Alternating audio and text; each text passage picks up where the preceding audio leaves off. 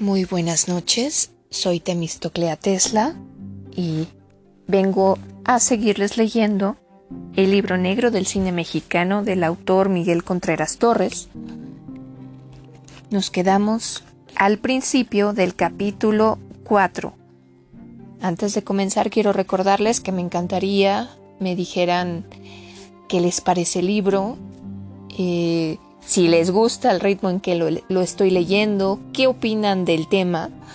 Eh, pueden escribirme en cualquiera de mis páginas en Facebook, Temistoclea Tesla o Temistoclea Tesla Rara Avis.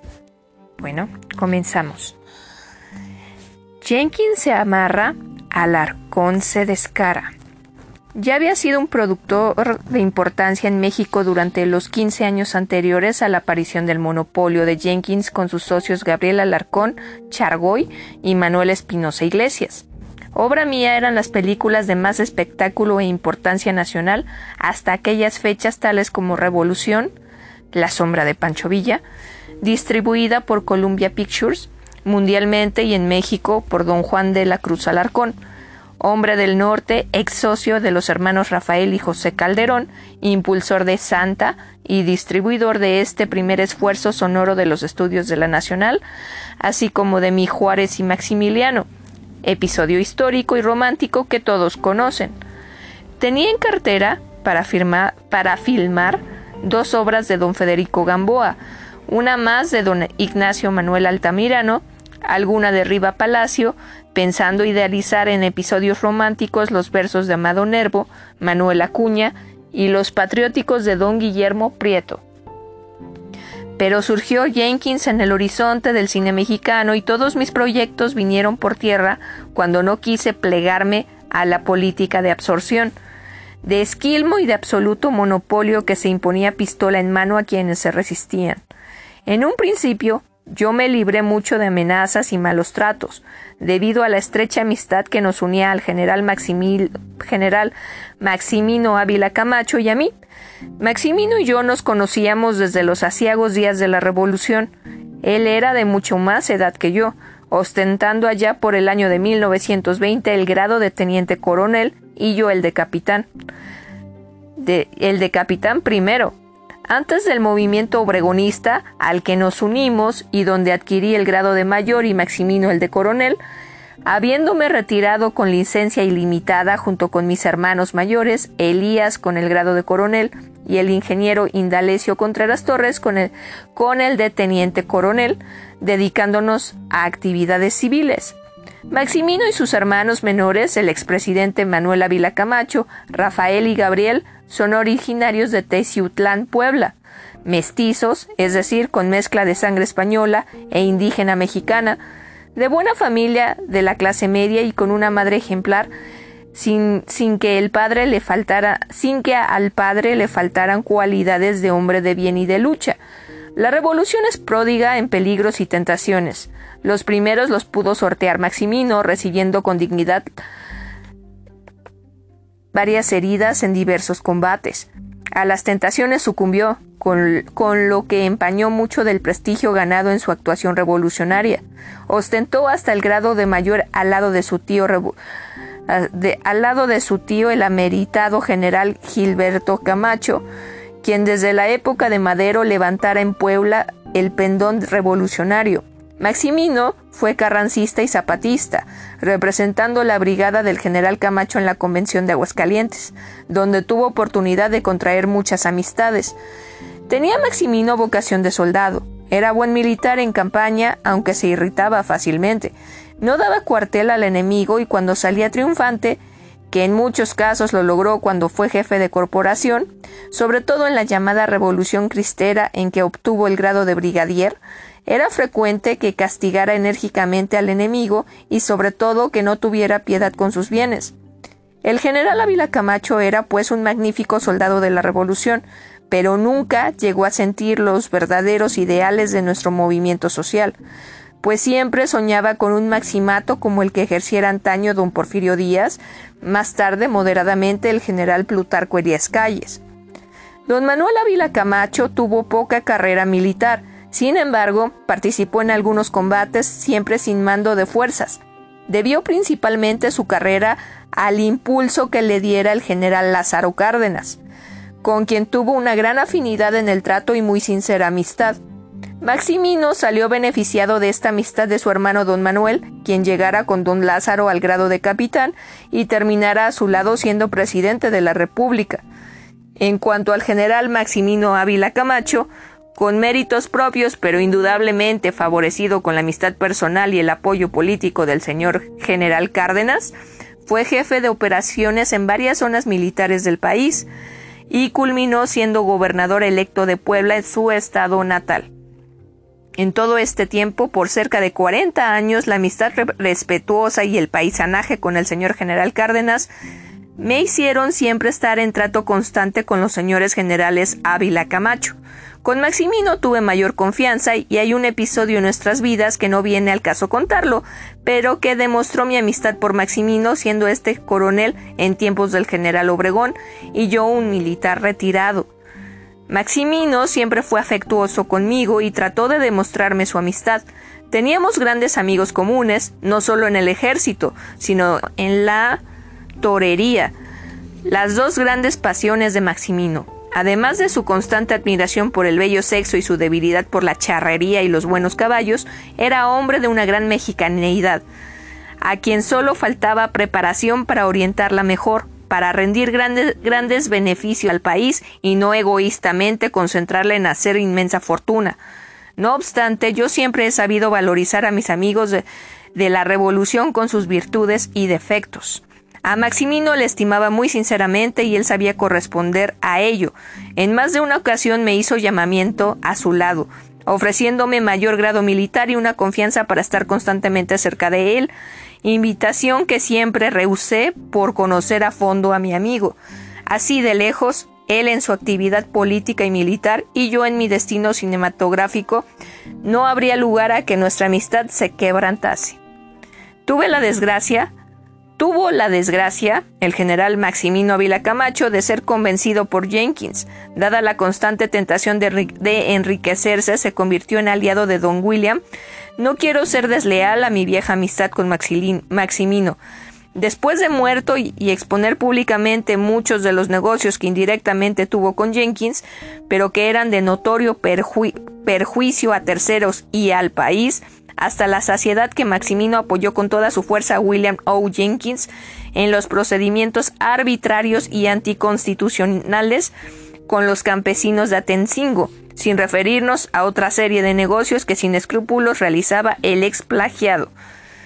El feudo de Atencingo todavía subsiste, aunque muy disimulado. En su oportuno lugar publicaré la protesta de las cooperativas de dicha localidad, donde Jenkins sigue metiendo la mano como hace 20 años, despojando, imponiendo caciques y hombres de paja en famosas cooperativas inexistentes, eliminando enemigos por todos los medios, desde el terror hasta el soborno, todo dentro de la corrupción más deplorable. Este ejemplo de Jenkins ha tenido funestas consecuencias para los políticos de nuestro país. Un general de división me contaba que muchos generales, cuyos nombres no menciono por decoro del ejército, se peleaban el honor de ser jefes de las operaciones de Puebla, porque el sueldo oficial era insignificante al lado de las dadivas de Jenkins. Por este prodigadas para que no intervinieran en sus negocios y lo dejaran actuar a su arbitrio. También hay pruebas sobre esta particular y una parte de ello va incluida en este libro. Un episodio verídico voy a relatar sin permiso de uno de sus protagonistas, gran amigo mío y paisano, un episodio que demuestra cómo el general Maximino Ávila Camacho apoyaba implícitamente a Jenkins en Puebla, hasta el grado de poner hasta el grado de poner un segundo. Hasta el grado de. Ay, se me perdió. De poner en peligro el gobernador supuesto al enfrentarse a resoluciones del presidente Cárdenas, amigo íntimo de don Maximino Ávila Camacho, pero de enérgicas decisiones y cuya protección al derecho agrario de los campesinos es reconocida en todo el país. En una ocasión, allá por 1937, se presentó en la hacienda de Atencingo el jefe del Departamento Agrario del Gobierno del señor general Cárdenas, licenciado Gabino Vázquez, a cumplir instrucciones del presidente de la República para el deslinde y fraccionamiento de la mencionada hacienda. Don Gavino fue fiel intérprete de la política agraria del presidente Lázaro Cárdenas y al oír mis lamentaciones sobre la creciente influencia de Jenkins en todos los negocios, no pudo menos que confesarme. ¡Qué barbaridad! Eso es culpa muy principalmente de que se sentía apoyado por el señor general Maximino Ávila Camacho. ¿Usted no sabe lo que me pasó a mí, Miguel, siendo jefe del departamento agrario? No, licenciado, cuénteme, por favor. El licenciado don Gavino Vázquez está retirado de la política, sin embargo, siempre ostenta como uno de sus legítimos orgullos el haber servido con lealtad al presidente Cárdenas y haberle dicho a éste la verdad de lo que ocurría a su alrededor. Así pues, don Gavino, con quien llevo una vieja amistad y de quien soy paisano, me dijo Estando yo de jefe del Departamento Agrario, un día recibí instrucciones del presidente Cárdenas para proceder al fraccionamiento del Fundo Azucarero de Atencingo, propiedad del norteamericano William O. Jenkins. Envié los ingenieros para iniciar los planos, mediciones, consultas con los campesinos, etc. Los ingenieros regresaron espantados. A uno lo habían tiroteado, a otro salió herido, y los mismos campesinos mostraban espanto de recibir sus tierras. Una mano poderosa estaba impidiendo que se realizase el fraccionamiento de Atencingo conforme a la ley agraria. Esa mano era la de Jenkins. Informé al señor presidente de lo que ocurría y me dio órdenes terminantes de ir yo personalmente y verificar tal fraccionamiento. Me fui a Atencingo, solicité la ayuda de la Fuerza Federal en caso de necesitarla, pero antes de realizar mi obra se me presentó el gobernador del estado, general Maximino Ávila Camacho, airado ante mí. Parecía muy agitado y blandía un fuete con puño de oro, con el cual golpeaba la mesa que se interponía entre los dos. Me dijo Aquí no hace usted ningún reparto, mientras no esté autorizado por el gobernador del estado, que soy yo. En el estado de Puebla manda Maximino Ávila Camacho, licenciado, y usted no va a repartir haciendas a diestra y siniestra, y mucho menos esta, de Atencingo. Altanero seguía amenazándome con su fuete de puño de oro, mientras yo tenía la firme intención de descargarle mi pistola si llegaba a golpearme el rostro, pues ya no se trataba de aquel momento de un atropello a un alto funcionario, sino a mi dignidad de hombre. Conservé la calma y le respondí con serenidad. Yo solo cumplo instrucciones expresas del señor presidente Cárdenas. Si usted quiere que el procedimiento se interrumpa y los trabajos de reparto se suspendan, hable usted con el señor presidente y que él me lo ordene. De otra manera, general, lo siento mucho. No me dejó terminar Maximino, pues me interrumpió para decirme Venga al teléfono conmigo, voy a hablar con el presidente Cárdenas. Mi compadre no puede hacerme esto a mí.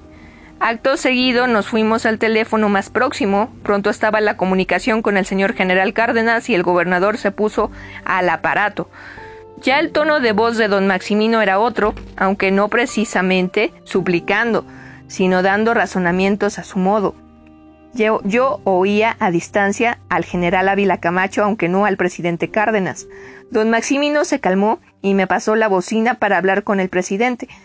El señor general Cárdenas me ordenó que aplazara el fraccionamiento para evitar conflictos y choques hasta que los ánimos se serenaran, evitando al general Ávila Camacho trastornos en su estado.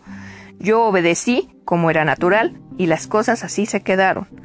Hasta aquí la relación del señor licenciado Gabino Vázquez, jefe del Departamento Agrario en el gobierno del señor presidente Lázaro Cárdenas.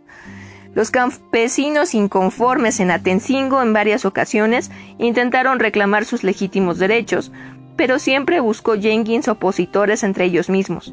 Ni un momento ha dejado de usarse el soborno, la amenaza, la intriga por interposita persona, interpósita persona para el logro de sus fines y la corrupción de funcionarios, militares, empleados políticos y toda la gente a su alcance ha ido en aumento la corrupción hasta llegar a las más altas esferas oficiales del país, como se verá más adelante.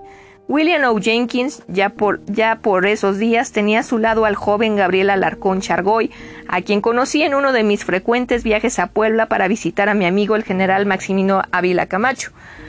No podría afirmar si Alarcón empezó su carrera como ayudante de don Maximino o de Jenkins, que para el caso es igual, ya que no trato de hacer la biografía de nadie, Gabriel y yo entablamos alguna amistad que ha perdurado a través de los años a pesar de mi constante oposición al monopolio, pues él ha visto, se ha dado cuenta, porque es hombre decidido, de buena inteligencia y audaz, que yo no he querido atacar ni rebatir a nadie personalmente, sino que he defendido un principio, el libre comercio en el cine, luchando contra los monopolios que lo afectan. Es lástima que las cualidades agresivas de Gabriel Alarcón y sus ambiciones comerciales no se hayan desarrollado en beneficio de mejor causa. Pero cayó en manos de Jenkins y Maximino y salió el discípulo muy aventajado y su nombre se ha visto muchas veces impreso en letras de molde para imputarle delitos, atropellos y crímenes que por una circunstancia u otra nunca han podido o querido comprobarle los jueces. Gabriel Alarcón Chargoy pasea triunfalmente su impunidad al lado del fantástico señor William O. Jenkins y del cerebral socio de ambos, don Manuel Espinosa Iglesias, a quien también conozco desde niño y a quien dedicaré unas líneas oportunamente, para que la opinión pública de México conozca mejor este trío de mercaderes del más despreciable origen y que tanto daño ha causado y sigue causando a nuestro infortunado país. En todo México es pública y notoria la influencia política que don Maximino tenía con el señor presidente Cárdenas, la cual se acrecentó con la elección del presidente de presidente de don Manuel Ávila Camacho, general del ejército, sin ninguna batalla en su hoja de servicios, pero de muchas cualidades como ciudadano. El presidente Ávila Camacho era moderado, conciliador, caballeroso, afectuoso con sus amigos y demócrata con la generalidad, pero tenía algunos defectos que contrarrestaban fuertemente sus virtudes, débil de carácter y sin ningún sentido del movimiento social de México. Se dice que su señora esposa ejercía definitiva influencia sobre don Manuel, lo cual no me consta. Más, más, sí, más sí me consta que sentía un gran respeto y obedecía casi en todo a su hermano, el dinámico y enérgico don Maximino. Muy buen hijo, admirable hermano. Después del agitado periodo reformista y revolucionario del general Cárdenas, vino a ser don Manuel Ávila Camacho un bálsamo a los dolores sufridos para la economía de México desquiciada necesariamente por el programa renovador e intransigente de don Lázaro, y nos dejó como herencia el nefasto monopolio de Jenkins, Alarcón y Espinosa, que tanto daño han causado y causa todavía al país. Capítulo 5. El imperio de Jenkins, Espinosa y Alarcón. Los acontecimientos no son de obra, no son obra de la casualidad, salvo en raras excepciones. Para lograr una inmensa fortuna, por mala vida que sea, se requiere dedicación, esfuerzo, carácter, estudio y trabajo. No todo en estas páginas será crítica y censura para los señores William O. Jenkins, Manuel Espinosa Iglesias y Gabriel Alarcón Chargoy, sino que haremos resaltar asimismo las cualidades positivas de estas personas que, como dijera Daudet, el filósofo y humorista francés, todo humano tiene su lado vulnerable y su parte insensible, y en, y en el centro un corazón. Lo difícil es llegar al corazón. Jenkins es frío, no tiene corazón ni sensibilidad, todo es negocio de la cabeza a los pies. William O. Jenkins es un hombre que desde temprana edad ha tenido una vocación extraordinaria para las finanzas. No recuerdo dónde nació, ni me interesa. Para nuestro objeto, su vida empieza cuando se hace notoria su figura en Puebla con el famoso autoplagio. Ya antes de ostentar el cargo de vicecónsul había intentado ser industrial y poseía una fábrica en, pequeñas en pequeño de medias y calcetines. Pero sentía pasión por la agricultura, es decir, por los productos de la tierra, y como es hombre que no se para en pintas, como se dice en, en lenguaje llano, con tesón, trabajo y esfuerzo dio sus primeros pasos en el terreno de los negocios cuando México se encontraba en plena efervescencia política. Al darse cuenta de nuestro desorden interior, del, desbordamiento de todas las pasiones más bajas en los campos de la ignorancia, de nuestro, de nuestro humilde pueblo que acababa de romper las cadenas de la dictadura porfirista, sin freno y con muy poca luz que iluminara la senda del verdadero objetivo a lograr, el señor Jenkins, siendo siempre consciente de su calidad de raza superior, se dijo, ahora es mi oportunidad, y como se dice y como se dice castizamente, se soltó el pelo y echó pal delante. Había que hacer dinero, amasar millones a como diera lugar. No se mataba delante de su vista los no se mataban delante de su vista los mexicanos por quitarme estas pajas. ¿Qué valían las vidas de unos cuantos indios desarrapados? No estaba ya lejano, pero presente en toda América el respeto que imponía el ser ciudadano yanqui el señor Jenkins, según me cuentan, tuvo como compañera una santa mujer, criada como él en las doctrinas cristianas y morales del auténtico protestantismo anglosajón. A doña María Jenkins no la dominaba la ambición de, de amasar una fortuna. Quería a su esposo y a sus hijos, pasarla bien y cuando tuviera lo suficiente volver a sus prados de la América del Norte. Fue la muerte de esta buena mujer y magnífica esposa lo que produjo el, ambicioso cambio en Jenkins. Habría que preguntárselo a su conciencia. El caso es que Jenkins se transformó en un, en un, individuo duro y persistente para los negocios. Como México se desangraba, Jenkins dijo para sí, a río revuelto ganancia de pescadores. Y él pescó con red menuda y grande para abarcar mucho, con dinamita por la buena y por la mala, con el amago y el atropello, y al correr de los años con su ingenioso complejo comercial y su talento natural aunado a su agresividad, con la ayuda de varios funcionarios, pero especialmente con la del general Maximino Ávila Camacho, quien a su vez era protegido del magnate, Jenkins se hizo el amo y el señor de las finanzas del estado de Puebla y una buena parte del estado de Veracruz. Allá por 1937 era una potencia económica de provincia, despuntando ya en la misma Ciudad de México. En su camino se encontró con muchos hombres y los manejó a su arbitrio. Pero diremos que fue un hallazgo para él encontrarse al jovencito Alarcón, su más fiel discípulo, quien le supera en agresividad, sin pararse en pintas ni detenerse en nada.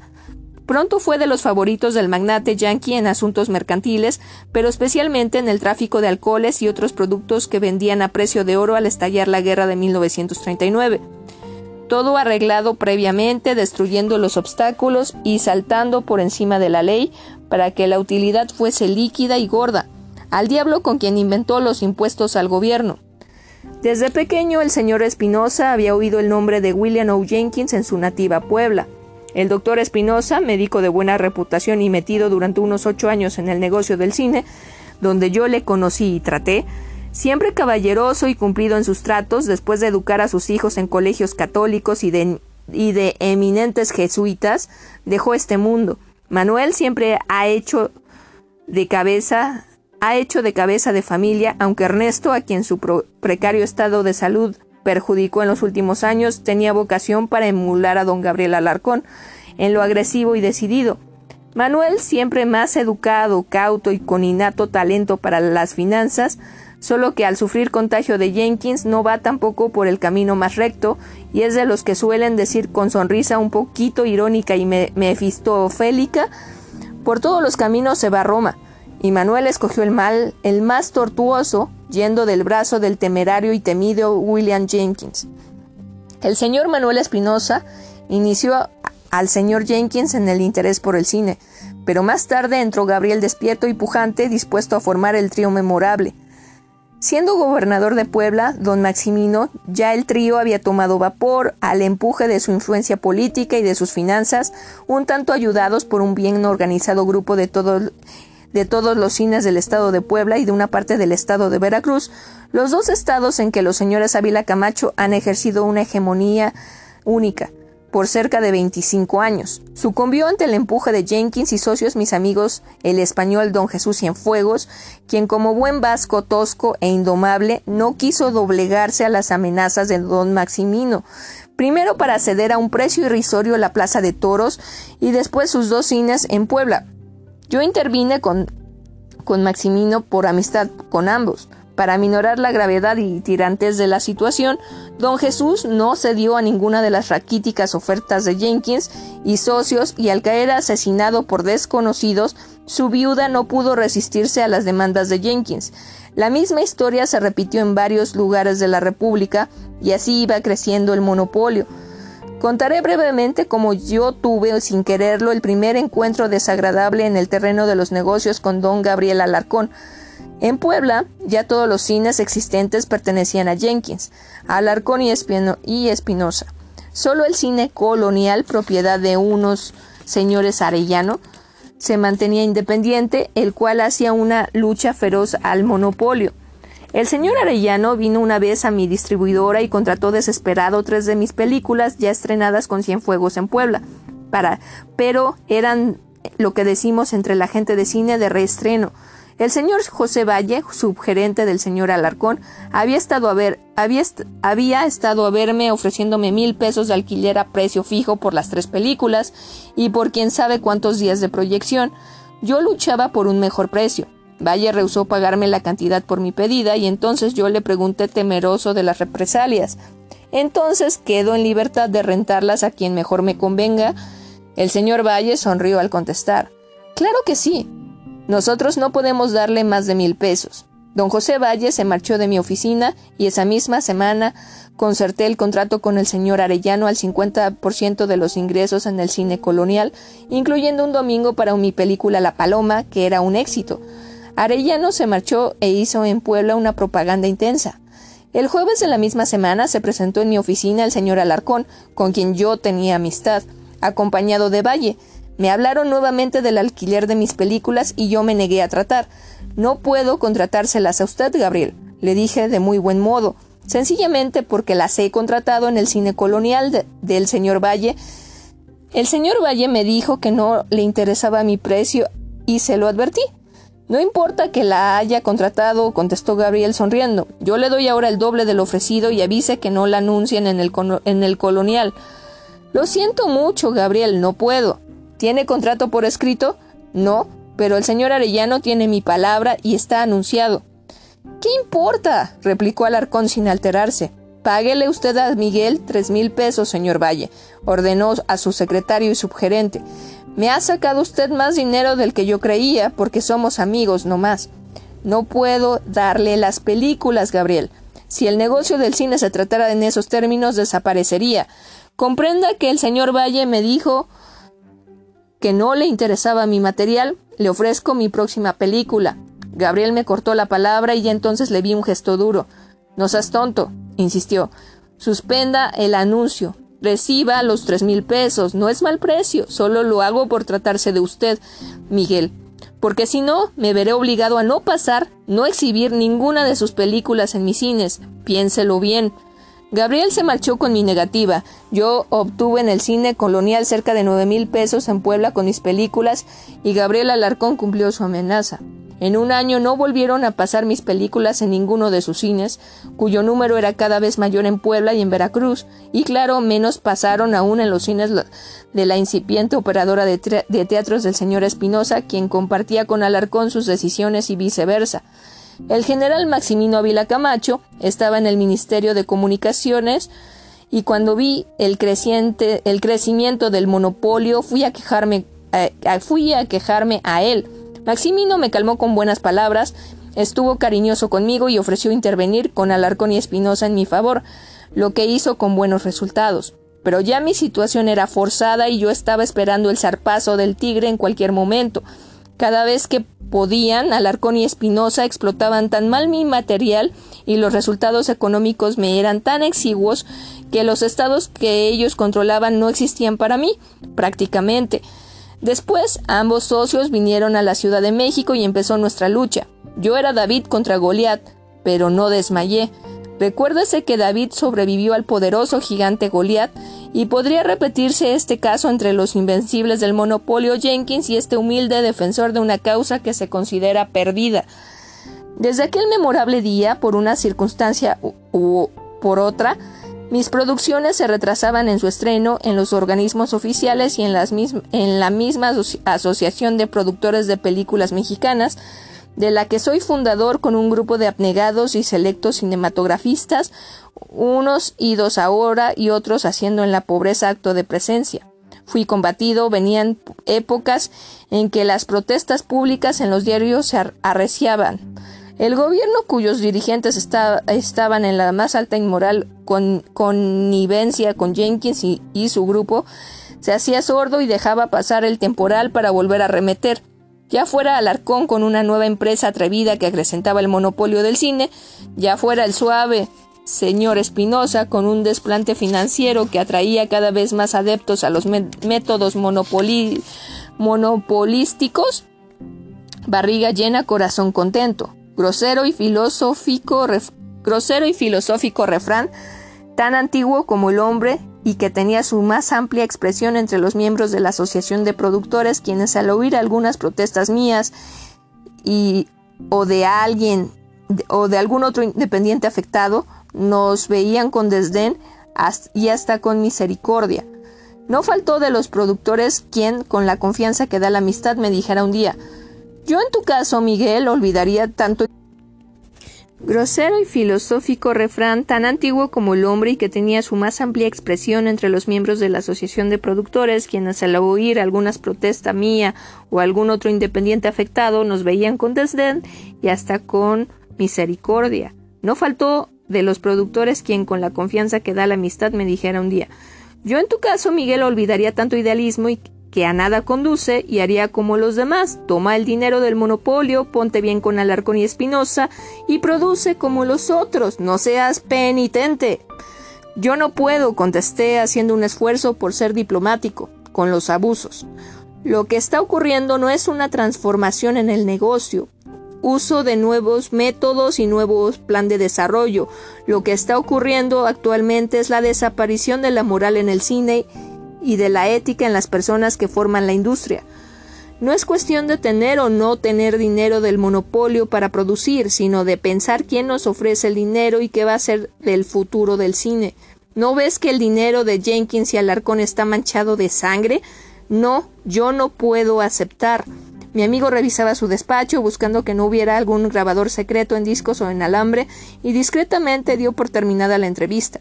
Puesto de pie, sonriendo y fumando su cotidiano puro que no dejaba de oprimir nerviosamente en sus labios, me dijo Sé práctico, Miguelito, no sueñes. Estos señores mandan y nos han comido el mandado. Yo he luchado, me he defendido, como tú sabes, pero yo prefiero verme vivito y coleando que héroe en un hoyo, hermano. Yo me reí y nos despedimos. Siguió siendo servidor y hasta la, lacayo de Jenkins y socios, sujeto siempre a hacer largas antesalas en la operadora de teatros SA y en el Banco Nacional Cinematográfico SA, sucursal de Jenkins, como hemos dicho. Y así en el papel de Sancho Panza se olvidó de Don Quijote. Está vivo y coleando, pero viejo, explotado y con, el, y con la cerviz viendo siempre al suelo. Hasta un ciego puede ver que solo la complacencia oficial, la connivencia de altos funcionarios coludidos con Jenkins, Alarcón y Espinosa han dado lugar al crecimiento del imperio de los negocios ilegales de Jenkins y sus socios. Ha habido multitud de protestas públicas acalladas con el dinero con o con el revólver, disueltas en la sangre y disueltas en la sangre y en el olvido solo han servido de abono al frondoso árbol de la corrupción que florece en su apogeo por todo el país. El periodo presidencial del general Manuel Ávila Camacho fue campo propicio para el desenvolvimiento de William No Jenkins, no solo en el terreno cinematográfico, cuyos avances eran gigantescos para su completo monopolio, sino en otros negocios ya conocidos del turbio magnate, como el azúcar, la vainilla, la harina, productos químicos y drogas, maquinaria y automóviles, su asociación por años con el señor Rómulo Farril desde los días en que instalaran la armadora de automóviles Packard en Puebla, culminó con la intervención de Rómulo Farrell en otros negocios en sociedad con Jenkins, creando la más potente estación de televisión en México, que después se extendiera en sociedad con Emilio Azcárraga, prófugo del cine y refugiado en la televisión. También vinieron a formar parte del consorcio financiero de Jenkins en aquellos años anteriores a 1940 el mismo general Maximino Ávila Camacho y varios ministros y senadores. El ministro de Hacienda, licenciado Eduardo Suárez, en una ocasión hizo ver al presidente Manuel Ávila Camacho los progresos de William O. Jenkins en negocios ilícitos, evadiendo impuestos y salvando conductos legales. Se dice que don Manuel movió la cabeza y sin dar una respuesta afirmativa y enérgica ni señalar el procedimiento, a seguir, se concretó a decir al licenciado Suárez, su secretario de Hacienda. Yo hablaré con mi hermano Maximino para moderar estos procedimientos, licenciado. Entre tanto, procure que no se hagan públicos estos datos para evitar malos comentarios. El licenciado Suárez guardó discreción y silencio en el asunto, no solo por respeto a las instrucciones del presidente Ávila Camacho, sino también por temor a las represalias de don Maximino, quien no se andaba con rodeos, así se trataran de ministros, senadores o generales, su palabra imperaba. Mi amigo de la infancia y paisano, el señor Daniel e. J. Rentería, tesorero general de la Nación en los gobiernos del general Cárdenas y del general Manuel Ávila Camacho, es un hombre honesto que pasó por el puesto sin mancharse las manos.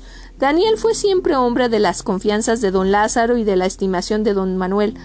Pero cuando don Maximino era ministro de Comunicaciones y solicitaba millones para sus proyectos, Daniel tenía que remover cielo y tierra para poner a disposición de la Secretaría de Comunicaciones las sumas que necesitaba el general Maximino, de preferencia a otras secretarías del Estado. Un día visitaba yo a Daniel, me parece que fue con motivo de la filmación de mi película sobre el Patricio Morelos, solicitando el pago de una suma irrisoria. Daniel, llevándose las manos a la cabeza, me contestó con espontánea sinceridad Nos dejó sin don Maximino. Estoy apuradísimo para verificar otros pagos. Pero es que aquí no se paga por turno, Daniel, según la fecha en que cada quien corresponda a ser pagado, pregunté ingenuamente. Cállese la boca, Miguel, me dijo mi amigo. Me abruman las recomendaciones y hasta las amenazas. Tengo que guardar mucha serenidad y ser diplomático para proceder con justicia. Solo don Maximino no entiende de estos asuntos. Cuando recomienda a alguien hay que atenderlo inmediatamente. Hay un señor Jenkins que exige y no admite espera en los negocios que realiza en los ministerios, sobre todo en comunicaciones, y hay que pagarle pero corriendo. Yo le expliqué lo que sabía de Jenkins, Daniel estuvo conforme con, que era una persona indeseable, pero él no podía contrariar las órdenes de sus jefes. El regalo favorito de Maximino a sus amigos que no podía sobornar era un caballo, y Daniel había recibido dos, así que opté por no hablar más del asunto. Después Jenkins empezó a maniobrar con bonos de, de la Nacional Financiera S.A., bonos al portador en diversos negocios que sus influencias le permitían emprender con ventaja. Así fue obteniendo predominio e influencia en, en esa incipiente institución financiera de la nación. Durante el mismo gobierno del general Ávila Camacho, los cinematografistas hermanos Espinosa se iniciaron en la capital de la República.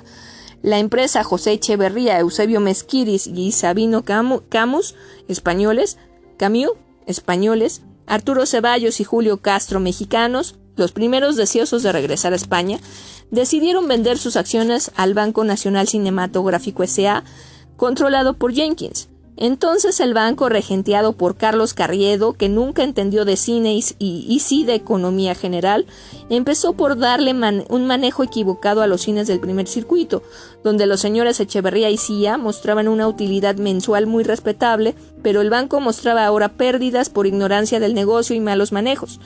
Llegó la oportunidad de Jenkins, el señor Manuel Espinosa Iglesias, formado su flamante empresa, formando su flamante empresa operadora de teatros S.A., compró el traspaso de dichos cines a ciencia y paciencia del gobierno, quien aparentemente estaba convencido de que la exhibición reportaba pérdidas. Carlos Carriedo dejó el banco por amable invitación de los accionistas, pero con la ayuda misteriosa de alguien apareció también como productor. Hizo dos películas y finalmente sucumbió como productor murió más tarde. De la Ciudad de México, Espinosa empezó a obtener, cines en otros lugares del país. A la sazón, el señor Emilio Azcárraga había formado un pequeño circuito alrededor del prestigioso del prestigio de su magnífico cine Alameda llamado Cadena de Oro, donde funcionaba con éxito, pero al sentir la competencia de Espinosa, su operadora de teatros S.A. empezó a sufrir pérdidas. Dentro del negocio del cine, la situación de un distribuidor era tremenda ante la competencia de Espinosa, Manuel dijo a los productores mexicanos y a, las distribuidoras norteamericanas como 20th Century Fox, Paramount, Universal, etc., si ustedes alquilan películas al cine Alameda y a su circuito, no exhibiré ninguna película de ustedes en nuestros cines de México, Puebla, Veracruz, Torreón y otras plazas que empiezo a controlar. Por ahora les daré a ustedes un 5% más de porcentaje ordinario. Muchos productores y distribuidores abandonaron a Azcárraga y por largo tiempo no pudo estrenar buenas películas nacionales y sí solo el producto secundario de las empresas norteamericanas. Emilio Azcárraga cedió a la presión de Jenkins y vendió su cine Alameda y su circuito Cadena de Oro, todo lo cual pasó a regentear el señor Alarcón, quedando ya entonces únicamente por eliminar de importancia el circuito de cines en México y en los estados que controlaba el general Abelardo L. Rodríguez, bajo la gerencia de los señores Teodoro Gildred, Miguel Bujazán y Guillermo Ascona, y que controlaba seis estados de la República y en la Ciudad de México los cines Chapultepec, México, Mariscala y otros más pequeños del circuito. Los hermanos Granat, con olfato de buitres, estaban solo pendientes de ver quién quedaba rey y señor en la pelea para vender sus cines, pero antes que esto ocurriera vendieron a Alarcón y Espinosa debilitando al, al general Abelardo L. Rodríguez, quien pidió auxilio al gobierno. Yo denuncié al monopolio y su maniobra públicamente, pero Jenkins y socios volvieron a ser amos del cine en México. Con anterioridad a que Jenkins y socios controlaran todos los cines cuando había todavía tiempo para que el gobierno remediara el mal, yo hice protestas ante el presidente Ávila Camacho. En una entrevista que recuerdo como si hubiera sido hoy mismo, el presidente me abrazó, evocamos mejores tiempos y abordamos el tema. Señor presidente, le dije con consideración y respeto, ¿no cree usted que la expansión de los negocios del señor Jenkins en el cine puede constituir un monopolio peligroso para el país? El señor Jenkins, a quien conozco desde hace muchos años y que casi es nuestro paisano, respondió el presidente, es un hombre de empresa, pero nunca constituirá el monopolio que usted piensa, Miguel. Si así fuera, yo sería el primero en hablar, me atendería. Yo comprendí enseguida que estaba casi en la misma casa del señor Jenkins y no quise proferir palabra que molestara, pero me decidí a afirmar. Es que lo que ha ocurrido en Puebla y en Veracruz, señor presidente, puede ocurrir en México, en cualquier estado. El monopolio existe de hecho, mi general. Mi general don Maximino es el apoyo más grande que tiene Jenkins, y aun siendo amigo de ustedes, los antecedentes de este señor son malos para México. Don Manuel no quiso prolongar la entrevista, se levantó y me dijo amablemente No hay por qué alarmarse, Miguel, menos usted, que es nuestro amigo. Si hay cualquier cosa, dígamelo, y la corregiré enseguida. Sin dejarme hablar, repuso, repuso aún a propósito, estuvo, a verme el señor general Ireta, gobernador de Michoacán, y me ha hablado del proyecto de hacer Morelos. Eso me interesa mucho. Háganla. Le gustará mucho también a mi general Cárdenas. Háganos otro Bolívar. Cuente con toda mi ayuda. Me dio un abrazo y nos despedimos sin haber concretado nada. En verdad, don Manuel se había mostrado espléndidamente conmigo al producir yo Simón Bolívar, pues me facilitó trenes, soldados, caballerías, camiones. Sin la ayuda de mi gobierno y del expresidente Cárdenas y del presidente Ávila Camacho, no hubiera nunca producido con grandes con grandeza Simón Bolívar. Además, mi amistad con don Lázaro y don Manuel la, la, anteponía en muchos casos a la actualidad cinematográfica manejada por Jenkins y socios, prefiriendo creer que ésta se corregiría en lugar de empeorarse. Desgraciadamente, después de haber terminado el presidente Ávila Camacho su periodo, tomando posesión del gobierno el licenciado Miguel Alemán, la situación se agravaba. Más cines caían en poder del monopolio, la asociación de productores se entregaban en brazos del mismo, y apenas se atendía a indicaciones del Banco Cinematográfico S.A., aunque socio mayoritario Jenkins simulaba caminar dentro de la ley. Todo era farsa y mentira. Jenkins era personaje indispensable en la Nacional Financiera SA, donde descontaba millones de contratos con el gobierno y otras veces compraba acciones por cantidades casi fabulosas en nuestro medio. Alarcón en pleno dominio luchaba por tener más cines que Espinosa, y atropellando y amenazando llegaba hasta los confines de la República. Solo aquellos cinecillos de pueblitos o aldeas insignificantes escaparon de la voracidad de Alarcón. Los sindicatos, es decir, sus líderes, se entendían a las maravillas con Alarcón y Espinosa, y las huelgas se conjuraban como por encanto al, al conjuro de dadivas y sobornos. Los líderes de los sindicatos de producción, con tal de hacer películas, de vengar salarios, poco les importaba que el dinero fuese robado en un asalto, o un tren, o una iglesia, o que viniera del gobierno o del Vaticano. La corrupción llegaba a su apogeo, di entonces la primera voz de alarma y algunos periodistas me imitaron.